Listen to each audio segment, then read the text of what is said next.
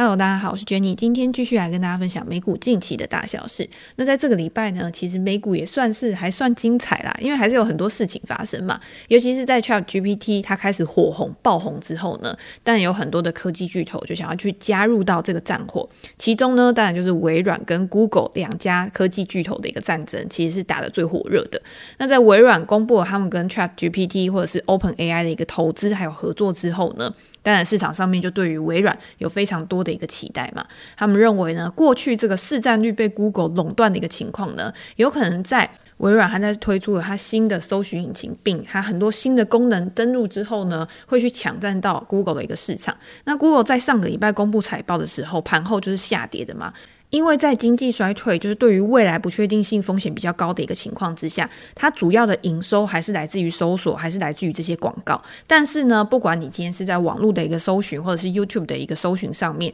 它的营收成长率都是往下滑的，所以会让市场觉得说，如果今天你的本业没有顾好，如果今天市占率又持续的去流失的话，会不会造成你未来营收上面的一个停滞，甚至是会去影响到你的获利能力，甚至会去影响到你的本益比？当然，就是你的估值，这个是大家市场上面最关注的，投资人最重要的一件事情。当然，在两边都想要秀肌肉的时候呢，也会有很多 Google 的拥护者出来说，Google 本来就已经有在做 AI，它本来人工智慧的这个投资就非常的广大，它具有的优势不是随随便便然后就可以去超越的，只是它想不想要做而已。但是昨天盘前呢，大家就可以看到一个情况。大家原本对 Google 是信心满满的，因为它要一个发表会在巴黎嘛，然后这个发表会里面呢，可能就要讲说它新的这个 AI 这个聊天机器人 Bard，它有没有什么新的服务，或者是比较跟其他人可以做出差异计划的东西，大家就在拭目以待。没想到呢，在这个发表会上面呢，他竟然回答错问题。有人提问到说，詹姆斯·韦伯的太空望远镜，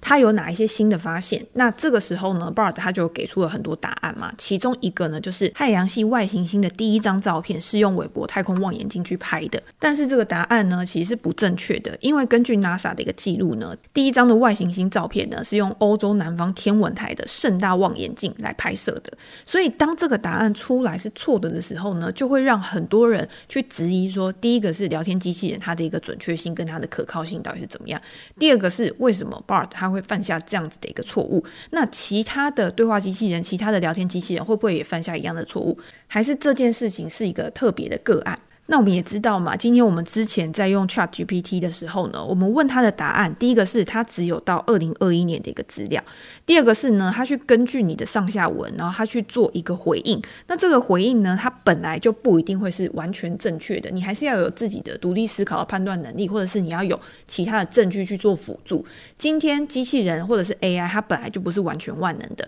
它获得的资讯呢，也是我们去喂给它的。ChatGPT 呢，它是经过训练之后，然后它生成类似我们人类的语言的这种文本，然后它可以根据各种的自然语言处理去进行微调，去提供给我们我们想要的一个答案。然后这个答案呢，是跟上下文相关。会让我们感觉听起来、看起来好像是很合理的，但是不一定是正确的。它有的时候呢，也会写出来看起来很合理，但是完全不正确，或者是无意义，或者是在绕圈圈的一些答案。所以到现在为止呢，我觉得这 ChatGPT 或者是现在陆陆续续都会有很多新的技术一直持续的去推出来。当然，我们后续呢还是要持续的去追踪。你可以知道，就是说这个是一个当前最火热的一个趋势，但是不代表这个趋势呢现在是已经很成熟的。那对于很多的公司的股价来说呢，我觉得现在这个就是一个催化剂嘛。但是这个催化剂有没有办法一直持续下去，还是要看每一家公司它的稳定性、它未来的获利可行性，才能去判断说它这个估值可不可以因为这个巨大的一个产业趋势，然后开始持续的去做一个提升。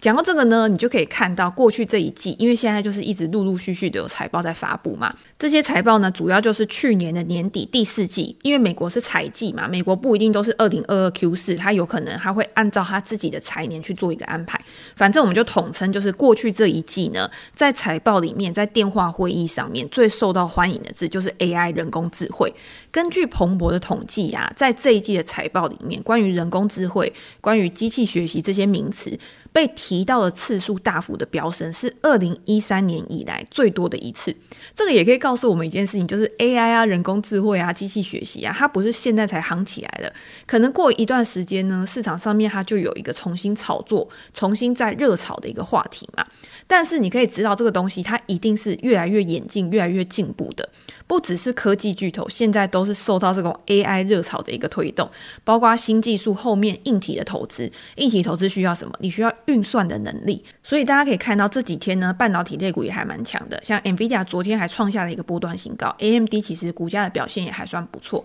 他们在电话会议里面其实也都有讲到 AI 这两个字，就告诉你们说这个未来的市场前景呢有多庞大，然后对于我们未来的一个市场机会、获利的机会会多有帮助之类的。好，那我觉得受惠最大的呢，当然是一些中小型股。这个台湾的投资人呢，他可能不是那么的了解。但是过去这一段时间呢，包括像美股有一家做 AI 的公司，然后它的股票代号就是 AI，它的股价呢也是上涨，从底部反弹非常多。那如果是大型科技股的话呢，当然就是微软，微软它的受惠程度也是最大嘛。自从呢，它开始去持续的去公布说他们跟 ChatGPT、OpenAI 有什么样的合作，甚至在昨天的时候。昨天的时候，他们有一个发表会。这个发表会呢，就是去结合他们的一个病的搜寻引擎，再加上 OpenAI 的一个技术合作。照他们所说呢，是开创了一个新的搜寻的新纪元，就对了。因为过去大家如果有在搜寻的话，像我们想要找什么资料，我们是不是都会在 Google 的一个搜寻 bar 里面去打一些关键字嘛？然后这些关键字它搜寻的结果出来的时候呢，目前为止 Google 上面可能会有一些广告，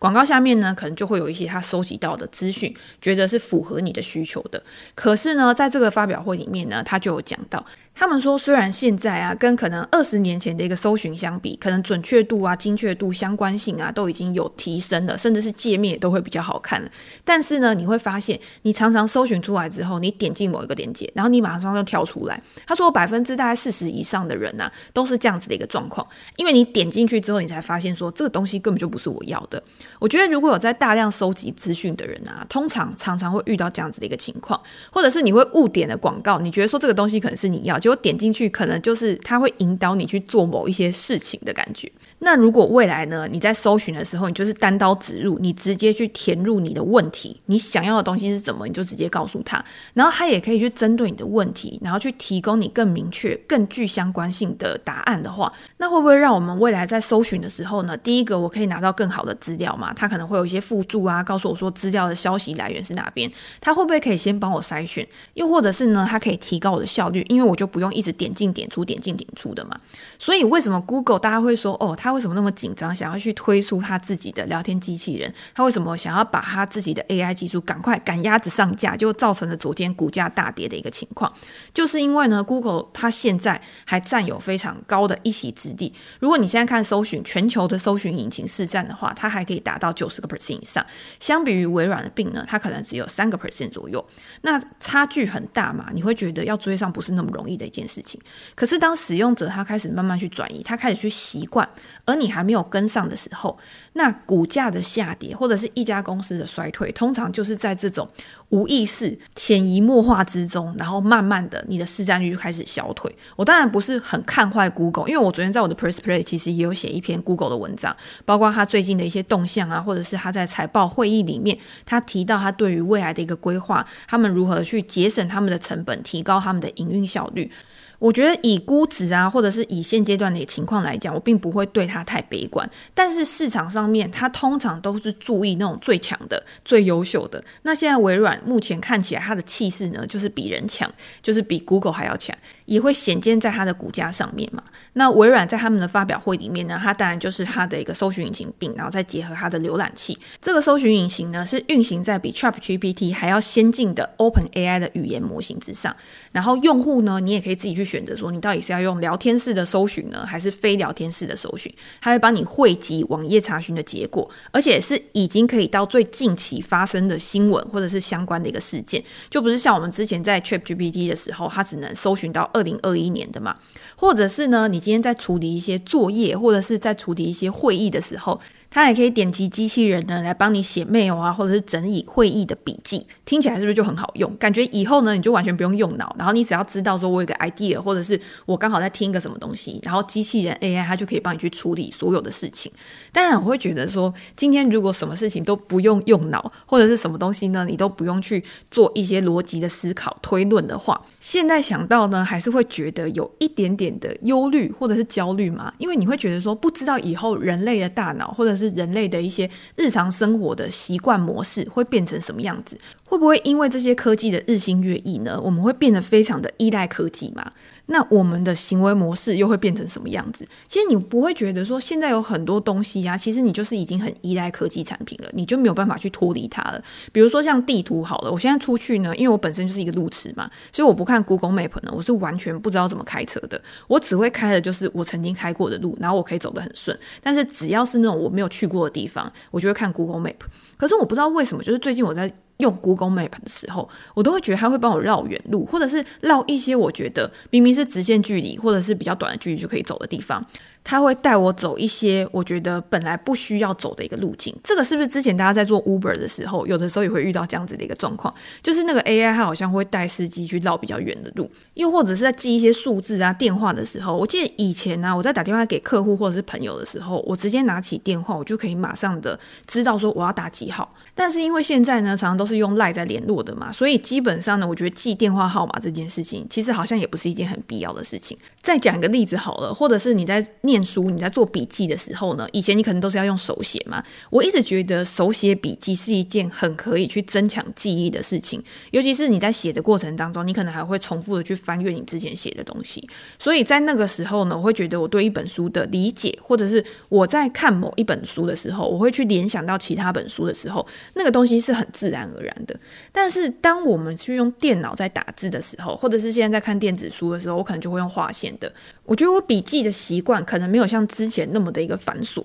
那会不会在我去了解这一本书，我在记忆这本书上面呢？我觉得真的还是会有一点点的落差。所以我觉得这个东西呢，人是习惯了动物嘛。最近常讲这一句话，就是当你习惯了某一种生活模式、某一种状态的时候呢，其实你的人生的一些运作，你自己的一个行为模式呢，也会跟着潜移默化的改变。这个也是我很想要知道，就是说，诶，未来会变成什么样子的一种感觉。总之呢，我觉得这个 ChatGPT 呢，或者是未来 AI 的一个发展，其实就是现在市场上面最关注的话题嘛。就算今天大家不是投资人，你今天没有投资美股，你今天没有投资台股，它也会变成你未来生活中的一个我觉得很重要的一个组成吧。所以我觉得不管是任何人，其实都应该要关注这件事情，这个趋势的一个发展。当然，有做投资的人更好，你除了可以。知道这个趋势的发展之外，你还可以从这个趋势里面去找到获利的一个机会。好，那我们话锋一转呢，我们当然就是除了这个聊天机器人，除了这个 AI 之外呢，我们也可以回归到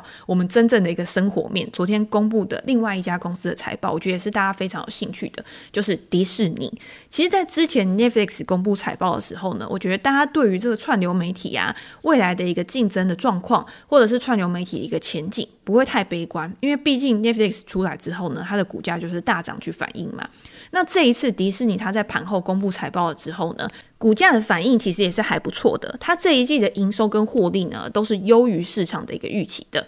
让股价在盘后呢大涨了五个 percent 左右吧。一度呢还有上涨到更多，但是后来收盘的时候呢，其实表现大概就是五个 percent 左右。那大家都知道呢，迪士尼目前市场上面最关注的当然就是串流媒体嘛。但是之前不管我去演讲啊，或者是我在跟读者分享的时候，其实我都一直提醒大家不要去忽略到它乐园这一块。为什么呢？因为乐园营收呢，在过去这一段时间，它就是疫情受害股嘛。那疫情受害的期间呢，它当然有 Disney Plus 撑着，所以呢，它还是有一些成长的因素在。可是当这个世界呢，开始慢慢的回到过去正常的一个工作模式的一个情况之下的时候，它的乐园营收还是会慢慢的回温，还是会成为它财报里面一个很重要的一个催化剂。在这一季呢，迪士尼的总营收是两百三十五亿美元，比去年同期还要成长了八个 percent。经调整后的每股盈余呢是零点九九美元，这两个都是优于市场的一个预期的。但是它有不同的组成部门嘛，第一个呢就是它的媒体跟娱乐发行部门，营收是一百四十八亿美元，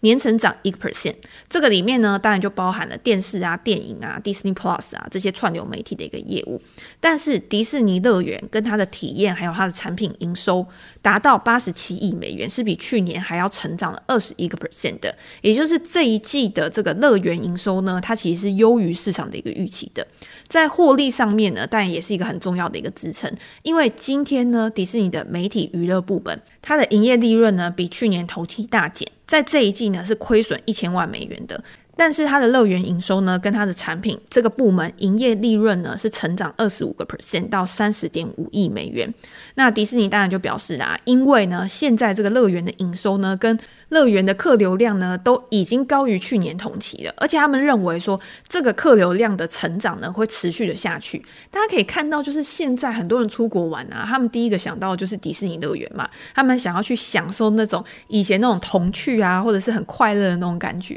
而且迪士尼乐园里面呢，也都会有很多的主题嘛。像他在这一季的财报里面呢，他就有说《阿凡达》是他这一季呢表现最好的电影，已经到了票房全球第四的一个记录吧。然后他们在今年呢，也会把这个《阿凡达》的主题呢去放到加州主题乐园，那是不是又可以去吸引游客，然后再重新的来，然后再重新的去享受这种不一样的氛围，或者是不一样的一些乐趣？除了乐园以外呢，像迪士尼的邮轮，其实也是它很重要的一个营收来源嘛。在这一季呢，也都有显著的一个回温。虽然公司表示说，包括像通货膨胀啊，或者是你今天人事成本，反正所有的营运成本呢，都持续的在增加。但是呢，他们的利润率呢，还是比去年有所提高。他们认为说，这个通膨的压力呢，会大概持续到第二季。但是因为今天呢，游客的人数越来越多嘛，他们消费的金额可能也越来越高。就会去抵消了成本上升的一个影响。那如果以把时间拉长来看的话呢，我觉得通膨可能慢慢的在消退的情况之下，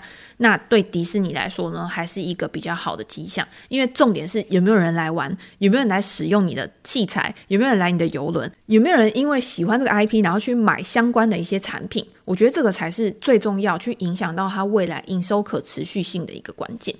那我们回到了就是串流媒体，我觉得很多人还是比较关注的，就是你在 Disney Plus 啊，你在呃 Hulu 啊，或者是你在 ESPN 啊，你的一个订阅状况是怎么样？这一季的亏损呢，主要当然还是串流媒体的一个投资嘛。串流媒体的亏损比去年同期呢扩大一倍，不过呢，它是少于管理层本来的一个预期的，也比前一季有所改善。大家在看媒体娱乐的时候啊，如果看串流媒体的话，它是直接列在直接面向消费者部门这一块，包括像 Disney Plus、Hulu 或者是 ESPN，他们的订阅收入呢，在本季达到五十三亿美元，是略低于市场的一个预期，而且是两季连续两季都是低于市场的一个预期的。那在订阅用户上面呢，也比上一季还要下滑了一个 percent，但是呢，这个部分反而是稍微优于市场预期。我觉得它这个数字呢，有一些变化，但是它可能在各个市场上面啊推出的内容，或者是它在跟当地市场啊签订的一些合约上面有差异，所以会导致这个价格的一个变动，或者是订阅数字的一个变动。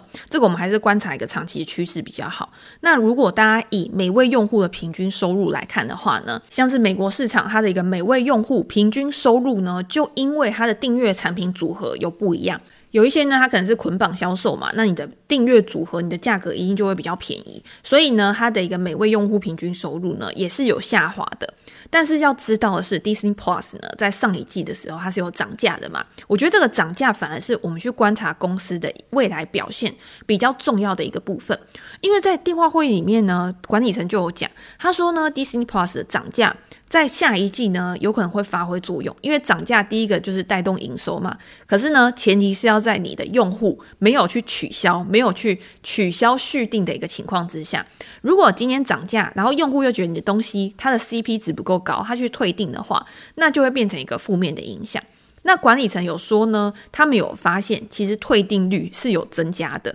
所以有可能会去影响到下一季的一个营收跟获利的一个表现，然后再加上呢，国际市场的一个成长呢，也低于他们原本的一个预期。所以在第二季的时候呢，他们认为说这个订阅数呢，可能维持的就是跟第一季差不多持平的一个状况，但是每位用户的平均收入呢，可能会略微上升。那再加上呢，他们现在也有广告支持的一个方案嘛，这个广告支持的方案呢，跟 Netflix 一样，在这一季呢是没有什么特别大的一个贡献啊，或者是。他们觉得没有产生非常有意义的一个效果，预计呢要到今年年底的时候呢，才会有比较正面、比较显著的一个贡献。所以这样看起来呢，其实同业这两大巨头呢，不管是迪士尼或是 Netflix，我觉得他们对于前景的一个看法，其实是还蛮相似的。那我觉得迪士尼呢，跟 Netflix 有一个比较不一样的地方，就是因为呢，它现在串流媒体就是持续的还在烧钱嘛，持续的亏损在扩大当中。那大家都知道，在前一段时间呢，迪士尼的这个传奇的 CEO。艾格呢，他就回来去重组了迪士尼的一个部门，然后希望可以重振迪士尼的雄风。所以他在电话会议里面呢，他就有说，重组之后呢，他会把迪士尼再重新分成三个部门。第一个当然就是娱乐部门，包含了电视、电影跟串流媒体。第二个呢，就是 ESPN 网络。那 ESPN 网络当然就包含了 ESPN Plus 跟国际体育频道这些的经营。那第三个呢，就是主题公园，包含了我们刚刚讲的游轮啊，或者是一些相关的产品，都是在这个。项目里面，那未来呢，就是希望在重组之后呢，可以去更优化迪士尼的营运，然后去提高迪士尼的利润率。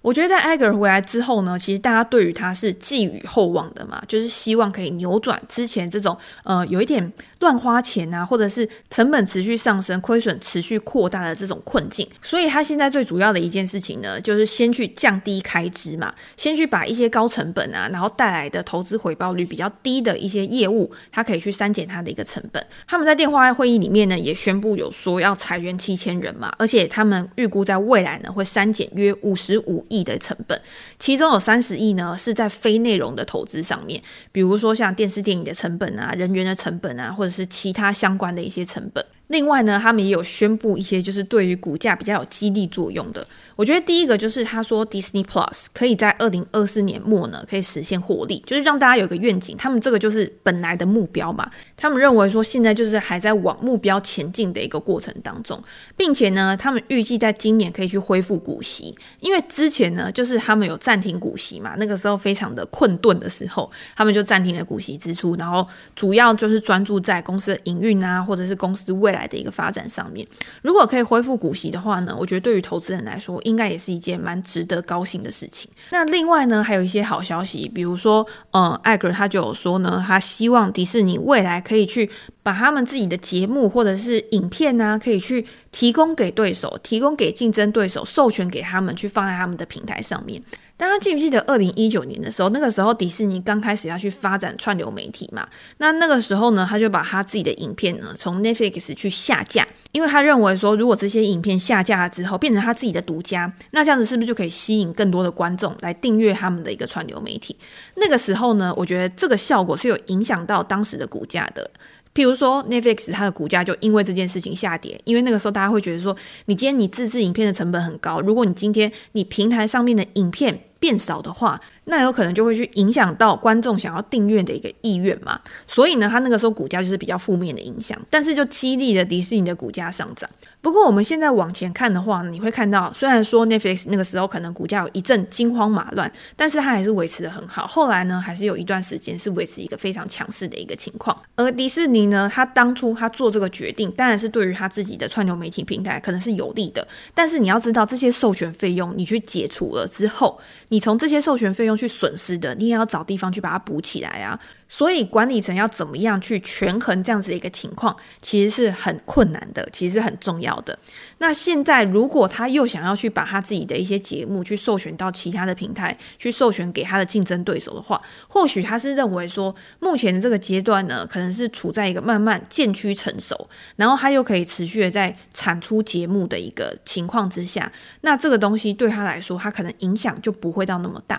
今年呢，除了《阿凡达》之外，《阿凡达》大家应该有看，应该觉得很好看嘛，对不对？我觉得不管是动画啊，或者是剧情，其实都还蛮吸引人的。那之后呢，我记得在情人节的时候还会有蚁人跟黄蜂女。那像小美人鱼啊、星际异攻队啊，都是他在财报会议里面有说之后会在今年陆陆续续去发行的一些电影。曼达洛人大家应该非常期待，第三季呢也会在三月的时候上映。所以呢，你可以看到迪士尼它对于这些内容的产出其实还是非常积极的，包括他在电话会议里面呢，还有提到像《玩具总动员》。冰雪奇缘》《动物方程式》这三部都是我超爱的。它在未来呢也都会有续集，所以呢，我觉得迪士尼在这一块呢还是非常有优势的。只是呢，它要怎么样去平衡？不管今天它是在乐园营收，或者是它在节目成本的一些支出，它在这些成本的开支下面呢，又要带来更好的营收成长，去提高它的一个获利能力，其实是需要一段时间来耕耘跟证明给投资市场看的。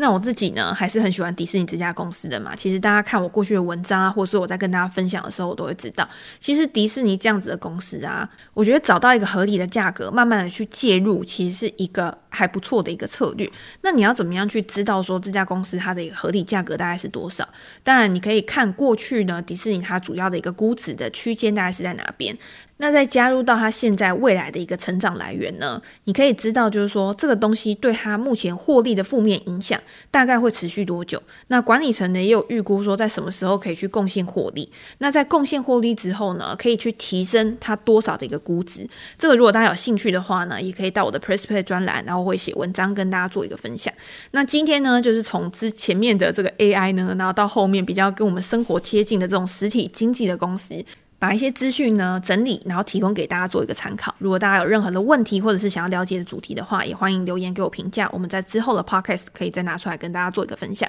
那今天就先这样喽，拜拜。